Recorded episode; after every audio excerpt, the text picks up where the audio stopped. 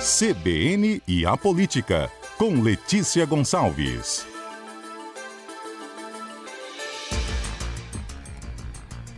Ei, Letícia, bom dia. Bom dia, Fernanda. Bom dia aos ouvintes da CBN. Letícia, vamos falar um pouquinho desse aumento da alíquota aí do ICMS. Sei que você já conversou com o governador, acompanhou ontem a votação em urgência na Assembleia. Exatamente, Fernanda. O nosso comentário aqui é sobre política, né? Não é economia, isso aí é quadro de filho. Então, eu vou falar aqui dos aspectos políticos dessa votação que aconteceu ontem na Assembleia Legislativa e que resultou na aprovação de um projeto de lei que aumentou a alíquota do ICMS, que é o Imposto sobre Circulação de Mercadorias e Serviços, de 17% para 19,5%. Na prática, gente, embora aqui, né, eu já tenha dito economia não é meu forte, é, a gente sabe que isso na prática significa é, um possível aumento de preços aí para o consumidor final, né? Para quem consome mercadorias e serviços no Espírito Santo. Porque quando aumenta o imposto, certamente o empresário vai repassar isso lá no preço né, final das coisas. Logo, não é um projeto popular. Ninguém apresenta o projeto para aumentar imposto e fala assim: olha que legal, gente, estou aumentando imposto aí e provavelmente vai aumentar o preço das coisas todas. E... Não, não é assim, né? Não foi assim que esse projeto foi apresentado os casagrandistas lá na Assembleia, porque esse projeto foi apresentado pelo governador Renato Casagrande, o texto foi enviado para a Assembleia na última sexta-feira e aprovado ontem em regime de urgência. E aí os, a liderança do governo, os deputados casagrandistas mais fiéis lá na Assembleia justificaram o seguinte, olha, o governador não queria mandar esse projeto, pois sabemos que não é uma coisa legal, né, assim, legal no sentido não de legalidade, né, não é legal no sentido de uhul, né, não é legal no sentido de ser simpático, não é uma coisa que o governo queria fazer. Mas devido a perdas que vamos ter aí com a reforma tributária, vários estados aumentaram a alíquota e o governo teve que seguir esses estados para não ficar para trás, para não perder aí. E esse movimento aí do governador Renato Casagrande, ele acontece em bloco com outros governadores de estados das regiões sul e sudeste. Estamos falando aí de Romeu Zema, do Novo, lá de Minas Gerais, Tarcísio de Freitas, do Republicanos de São Paulo, Cláudio Castro, do PL, lá do Rio de Janeiro, todos eles vão ter que enviar projetos de lei para as respectivas assembleias legislativas, colocando aí a, a alíquota do ICMS em 19,5%. Isso foi acordado aí entre esses governadores para fazer frente a uma perda de arrecadação prevista que deve ter por causa da reforma tributária aprovada no Congresso Nacional que diz o seguinte: ó, a partir de 2032, o IBS, que é o imposto que vai substituir o ICMS e o ISS, é, o que os estados vão receber de IBS vai ser calculado de acordo com a média da arrecadação do ICMS de 2024 a 2028. E é o que vários estados fizeram: aumentaram a alíquota para depois aumentar essa média porque ao aumentar a alíquota, automaticamente vai aumentar a arrecadação entre 2024 e 2028, e, na, e aí na hora de calcular a média lá em 2032, essa média vai ser maior. Aqui a Secretaria de Estado da Fazenda projetou aí que a perda do Espírito Santo, se não houvesse o aumento da alíquota, seria de 20 bilhões de reais. Ah, mas não teria um jeito de fazer frente a essa queda de arrecadação sem ser aumentar imposto? Porque aí quem está pagando somos nós, né? Sim. Enfim, é um ponto realmente a ser discutido. O governo disse que era o único jeito, que não queria, mas não teve como e tal.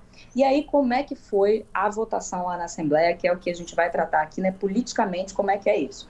Bom, é, não só entre os deputados, né, tem um, um desgaste aí, claro, falar, o governador mandou um projeto para aumentar imposto, já é um desgaste político, né, com a população em geral, que todo mundo já olha assim, pô, mais imposto, vai aumentar o preço das coisas, já não é legal. Mas, enfim, tem toda essa argumentação aí, matemática e econômica, enfim, que os deputados casagrandistas utilizaram lá na sessão de ontem.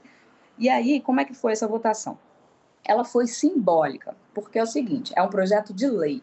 Pelo regimento da Assembleia, quando é projeto de lei, o, a votação ela não tem que ser nominal. Nominal é assim, todo mundo aperta lá na Assembleia, tem um painel eletrônico. Na mesa de cada deputado tem um botãozinho, que ele vai lá, aperta se ele vota sim ou não no projeto.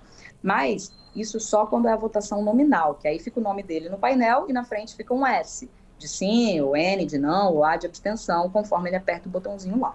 Mas isso é obrigatório quando vai à votação, por exemplo, um projeto de lei complementar. Mas esse projeto do ICMS é um projeto de lei, projeto de lei normal, projeto de lei ordinário. Nesse caso, a votação, via de regra, ela é simbólica. Ou seja, não tem esse negócio de apertar o botãozinho e aparecer lá no painel o nome de cada um e como cada um votou. Uhum. Essa votação ela é assim: o presidente da sessão, ontem o presidente da Assembleia mesmo, Marcelo Santos, do Podemos, estava presidindo, ele fala assim: é, gente, vou colocar agora o projeto em votação em plenário. Aqueles que concordam permaneçam como estão. Os contrários se manifestem. Ou seja, se você é a favor do projeto, você fica quieto, não faz nada, não fala nada, fica fazendo o que você já estava fazendo. Se você é contra, aí você faz alguma coisa, grita lá, eu sou contra, levanta a mão, bate palma, sei lá, faz alguma coisa para demonstrar que você é contra, para o presidente ver e registrar lá, fulano é contra. E aí, a Assembleia tem 30 deputados. Desses 30, 29 estavam presentes de acordo com o registro no painel eletrônico, porque embora o voto né, não seja registrado no painel eletrônico, a presença é. Quando o deputado chega, ele aperta o botãozinho lá na mesa dele também e registra a presença lá.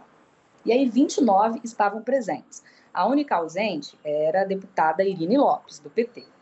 E aí o presidente Marcelo Santos falou isso, ó, né, quem concorda permaneça como está, quem, quem é contra fala aí. E aí 13 se manifestaram, né? Começaram a falar, ah, eu sou contra, eu registro meu voto contra, e eu, eu, eu. E aí, então, dos 29, 13 foram contrários. O presidente da casa, ele não vota é, em caso de projeto de lei. Então, a gente não pode subentender que o Marcelo votou a favor, porque como ele é presidente, ele não, não vota mesmo. Isso. Sobraram aí os deputados que não se manifestaram, que de acordo com a regra, né, quem não se manifesta concordou. Então, digamos assim, quem cala consente. Então, a gente não tem uma lista oficial de quem votou contra e a favor, só de quem votou contra, porque foram os que se manifestaram oralmente, como prevê o regimento. Mas, como subentende que quem não falou nada votou a favor, dá para a gente calcular quem votou contra e quem votou a favor. Uhum. Aí eu vou falar os nomes aqui agora, Fernanda, para depois fazer uma análise desse movimento. Aí é o seguinte, nessa hora que for, quem é contrário se manifesta. Aí falaram lá, ó, contra. Alcântara Filho, do Republicanos, Alain Ferreira, do Podemos, Bispo Alves, do Republicanos, Calegari, do PL, Camila Valadão, do PSOL, Capitão Assunção, do PL, Coronel Wellington, do PTB, Danilo Baiense, do PL, Hudson Leal, do Republicanos, Lucas Polese, do PL, Lucas Escaramuça, do Podemos, Pablo Muribeca, do Republicanos, Zé Preto, do PL. Esse, os 13 que votaram contra, que se manifestaram lá na hora. Os que permaneceram como estavam. Aqui, mas nada. esses aqui sempre votam contra, não, governo? Sim, sim. É aí que a gente vai fazer a nossa análise daqui a pouco. A gente Tá. pode até já fazer agora, sobre esses que votaram contra, se vocês preferirem, antes de falar que não se manifestaram. Sim. Esses aqui que eu falei que votaram contra, os 13, a maioria faz oposição ao governo Renato Casagrande. Então, era meio que esperado que eles votassem contra. Ainda mais em relação a uma pauta, como eu disse, impopular. Toda a bancada do PL, que é um partido que faz oposição ao Casagrande, por exemplo, votou contra. Porém, o Zé Preto, que é do PL, apesar dele ser do PL, ele é, ele é casagrandista, ele é ele normalmente vota com, com o governo, isso causa até alguns atritos lá dentro do PL, mas dessa vez o Zé Preto votou contra esse projeto do governo também. O Pablo Muribeca, do Republicanos, que tem um bom relacionamento com o governador Renato Casagrande, muitas vezes vota a favor do governo também, dessa vez votou contra, pela impopularidade aí do, do projeto, né? Bispo Alves, do Republicanos, também votou contra. O Podemos, que é um partido que faz parte da base do governo Casagrande, dois deputados do Podemos aqui votaram contra também, Lucas Escaramuça e o Alain Ferreira. E mais o que mais me chamou a atenção aqui foi o voto da deputada Camila Valadão, do Uhum. PSOL. Ela normalmente vota é, ao lado do governo, né, nos projetos lá, mas dessa vez ela votou contra. E aí, como eu disse, essa votação ela foi assim simbólica, né, desse jeito, meio assim, é, grita lá, fala alguma coisa, mas antes teve uma votação nas comissões, porque é, como foi em regime de urgência, como eu disse, o projeto foi protocolado na sexta-feira à tarde e já foi votado ontem, na segunda-feira. Isso é o regime de urgência, uma coisa assim, rápida. Por que essa rapidez? Porque para essa nova alíquota de ICMS valer a partir do ano que vem, ela tem que ser aprovada esse ano. Então, É o ano que fiscal, né? urgência, Isso. E aí tá, teve essa votação em regime de. Quando é assim, as comissões da Assembleia, tem lá várias comissões temáticas que determinados projetos têm que passar obrigatoriamente, receber pareceres nessas comissões antes de a votação em plenário. Como era essa votação em urgência, eles fizeram, eles fazem isso de vez em quando para votação em urgência, faz uma reunião lá na hora mesmo das comissões, junta todas as comissões obrigatórias e faz uma votação lá é, na hora mesmo, minutos antes da votação em plenário. E aí, esse projeto tinha que passar primeiro pelas comissões de Justiça e Finanças antes dessa votação em plenário. Essa votação nas comissões, ela é nominal, porque o relatório, quem é o autor do relatório, né, do, do parecer lá na comissão, ele tem que falar, pedir para o membro da comissão como ele vota. Ele fala, deputado fulano, como você vota? Como o senhor vota? E aí o deputado vai falar no microfone como ele vota, sim ou não. Só que, claro, não são todos os deputados que participam dessas comissões, mas pelo menos a gente teve um, um mínimo de transparência aí na votação das comissões, porque aí é nominal. Então aí sim a gente tem quem votou sim, quem votou não. E aí, nessa hora da votação nas comissões, a deputada Camila Valadão já deu o voto contra. Ela votou contra o parecer do deputado Tiago Hoffmann, que é vice-líder do governo Casagrande. O deputado Tiago Hoffmann deu o parecer a favor do projeto nas comissões reunidas. Ela falou: olha, eu voto contra o parecer, depois ela votou contra em plenário também.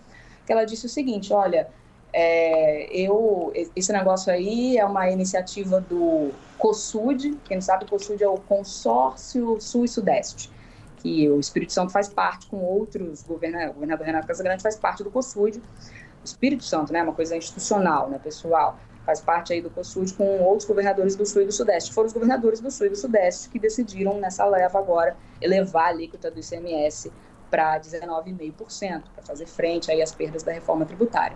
E a Camila falou que ela já era contra o próprio COSUD, que esses governadores, né, não, não mencionou isso, mas a maioria dos, dos, governadores aí, tirando o governador Renato Casagrande, hoje a configuração dos governadores aí do Sul e do Sudeste são todos de partidos de direita e de centro-direita. Tem só o Casagrande que é do PSB mesmo.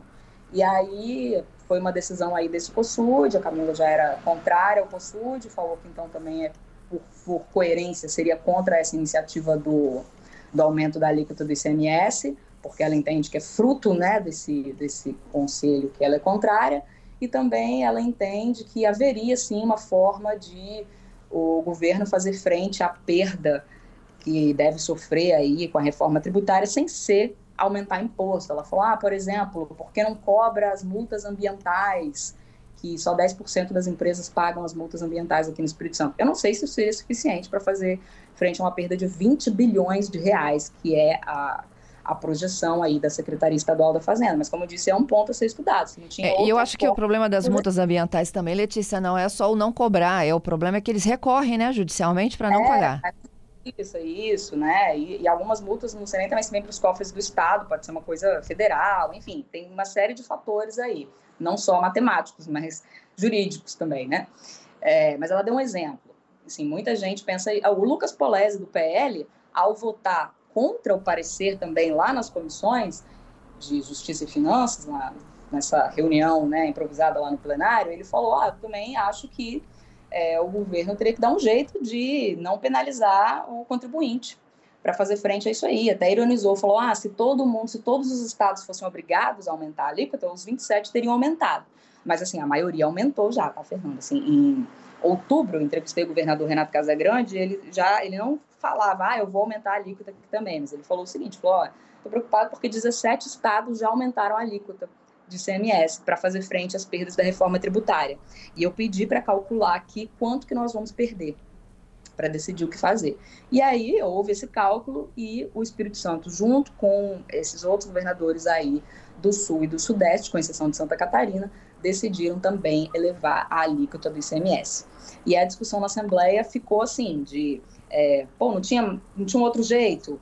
Ah, mas é preciso, né? E os casagrandistas falaram, olha, é um, como disse o Thiago Hoffman, é um remédio amargo, mas necessário, não tem outro jeito, senão depois a gente vai perder lá na média, a partir de 2032, a gente vai receber menos dinheiro, vai prejudicar até o fundo de compensação que a gente tem para receber também pelas perdas, não tem jeito, a gente tem que fazer isso, todos os estados aqui do Sul e do Sudeste, com exceção de Santa Catarina, como eu disse, estão fazendo isso. Aí o que aconteceu? Ficou um placar apertado. Embora a gente não tenha como, é, não tenha a votação, como eu expliquei, né, no painel eletrônico lá, a gente sabe que dos 29 presentes, 13 se manifestaram, manifestaram voto contra. Uhum. Então, subentende-se que o restante é, foi a favor, porque a regra é quem cala consente. Lembrando que o presidente Marcelo Santos não vota. Então, a gente poderia contar que a gente teve 15 votos a favor e 13 contra, que é um placar apertado. Mas aí, eis que hoje de manhã, o deputado Sérgio Meneghelli, do Republicanos, entrou em contato comigo para dizer o seguinte: olha, na Gazeta estão dizendo que eu votei a favor do projeto do ICMS, eu não votei não. Eu falei: ah, mas o senhor não se manifestou contra, né? E lá é assim: quem é contra, fale, né? E não falou. Aí ele falou: ah, mas é porque eu não estava no plenário nessa hora. Aí, segundo Meneghelli, o negócio foi o seguinte: ele registrou presença no painel eletrônico, mas justamente na hora da votação em plenário, aí não estou falando da votação nas comissões, né? Na hora que o presidente fala é, para todos os deputados, é, quem é a favor, continua fazendo o que está fazendo, quem é contra, se manifeste. Nessa hora, ele não estava lá. O Sérgio Meneghelli disse que saiu do plenário, estava fora nessa hora, porque ele estava resolvendo umas coisas relativas ao lançamento do livro dele. Meneghelli está lançando um livro que é a autobiografia dele. E ele falou que ele teve que sair do plenário para resolver coisas desse livro aí, e aí não, não votou. Não estava lá na hora, quando ele voltou para o plenário já tinha acabado a votação. Mas o fato é que ele não se manifestou contrariamente, né? Como, como diz o regimento, né? Aqueles que concordam permaneçam como estão. Ele permaneceu como ele estava, né? Lá, ainda que seja do lado de fora do plenário, resolvendo a questão do, do, lançamento do livro dele e tal. Então, o nome dele não consta entre os que votaram contra, mas ele sustenta que não votou a favor, porque ele não estava lá e não viu a hora da votação. Então, a gente tem um placar apertado ou de 15 a 13 ou de 14 a 13. Mas, enfim, para projeto de lei, basta a, a, aprovação, é a, é a maioria simples, né? a maioria dos presentes. De qualquer forma, o governo conseguiu. É, normalmente, o governo tem uma margem mais folgada na Assembleia né, para aprovação de projetos, mas conseguiu aprovar esse projeto aí, ainda que com um placar apertado. Aí eu vou falar aqui agora os nomes dos que votaram a favor. Nós temos o Adilson Espíndola, do PDT, o Alexandre Chambinho, do Podemos, o. Peraí, peraí, que eu fechei sem querer a janela aqui, gente. Alexandre Chambinho, do PSC, né? Mas agora Podemos. Dari Pagung, do PSB. Deninho Silva, do União Brasil. Dr. Bruno Rezende, do União Brasil. Engenheiro José Esmeraldo, do PDT. Gandini, do Cidadania. Janete de Sá, do PSB. João Coser, do PT. Mazinho dos Anjos, do PSDB. Raquel Lessa, do PP. Teodorico Ferraço, do PP, Tiago Hoffmann, do PSB e Vandinho Leite, do PSDB. Os que votaram a favor, então, do aumento da alíquota do ICMS. Foi, como eu disse, uma vitória apertada do governo Casagrande, mas o governo conseguiu passar essa pauta impopular lá na Assembleia. Agora, eu imagino, Fernando, aqui para os outros governadores aí do COSUD, que eu mencionei aqui, que são de partidos de direita e centro-direita, vai ser um desgaste ainda maior, né? Porque, teoricamente, os partidos de direita e centro-direita, eles pregam uma carga tributária menor, um gasto público menor, menos impostos. E agora esses governadores vão ter que enviar projetos para as respectivas assembleias legislativas, prevendo o aumento da alíquota de ICMS. Então, é, Casa Grande conseguiu passar aqui esse projeto, né, com essa com essa margem aí pequena, vamos ver como que esses outros governadores vão se sair em seus respectivos estados. Então, olha só, sai o Meneghelli da lista dos a favor, não é isso? É, é, e Irine que se absteve.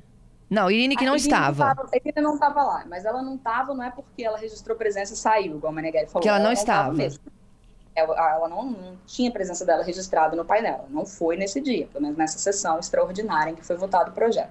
O Meneghelli, ele diz que não estava lá na hora que ele saiu na hora lá, e que ele vai pedir até imagens das câmeras para provar que ele não estava na hora lá dessa votação. Mas, como ele não manifestou o voto contrário, oficialmente subentende que o voto foi a favor, entendeu? Mas assim, não vai sair publicado em nenhum lugar, ah, no Diário da Assembleia, nos anais da Assembleia, digamos assim, os nomes dos que votaram a favor, porque a votação não foi nominal. O registro oficial é só dos que votaram contra. E aí nós temos os 13 que votaram contra, que eu já falei aqui, também está publicado no site aqui em A Gazeta. O nome do Meneghelli não consta entre os que votaram contra, uhum. porque ele não se manifestou lá na hora falando que era contra. Mas ele alega que mesmo assim ele não votou a favor, porque ele não estava lá na hora, ele deu um saidinho do plenário na hora. Assim, então é 14 a 13. É, se a gente contar aí com o argumento do, do Meneghelli, fica 14 a 13, o placar, bem apertado. Entendido. É. é não só, é, é, primeiro que é, aumento de imposto é um projeto que é impopular mesmo, né? É, Fernanda. Tanto que até algumas pessoas que normalmente, alguns deputados que normalmente votam com o governo, dessa vez votaram contra, né? É. a própria Camila Valão, o Zé Preto, o Pablo Muribeca. Agora, o outro olhar é que ele não tem maioria em tudo. É, esse placar apertado manda um sinal aí, mas não sei se é o termômetro mais adequado para a gente medir é, o poder de influência ou a, é, o cacife, digamos assim, que o governador está na Assembleia, porque é uma pauta realmente complicada, né? Os deputados ali, muitos ali ficaram entre a cruz e a espada. Tipo, ah, eu vou votar contra o governo, ou talvez arriscando aí o equilíbrio das contas públicas a partir de 2032, e mas vou ficar bem com o meu eleitorado. Ou pensar, pô, vou votar isso aqui para ficar bem com o meu eleitorado, mas vou votar contra o governo, arriscando talvez o equilíbrio das contas públicas em 2032. Então ficou ficou um negócio assim, meio difícil, né? Se fosse um outro tema, um outro projeto do governo, provavelmente o placar não seria tão apertado assim. Normalmente não é tão apertado assim. É porque foi um tema realmente, como a gente já comentou aqui, muito impopular, que deixa os deputados numa situação difícil. Uhum. Tirando da oposição, né? Entendido. E ah, já iam votar, normalmente já votam contra os projetos do governo mesmo, e que até aproveitaram para fazer um. Para tentar também capitalizar politicamente isso, né? Que agora estão mandando vários videozinhos, publicando nas redes sociais, mandando no WhatsApp: olha, eu votei, eu votei contra, Casa Grande queria. É, Casa Grande está querendo pegar mais dinheiro seu, ó, eu votei contra. Então, assim, para eles, eles ficam mais à vontade. Letícia, muito obrigada, viu? Até, Fernanda.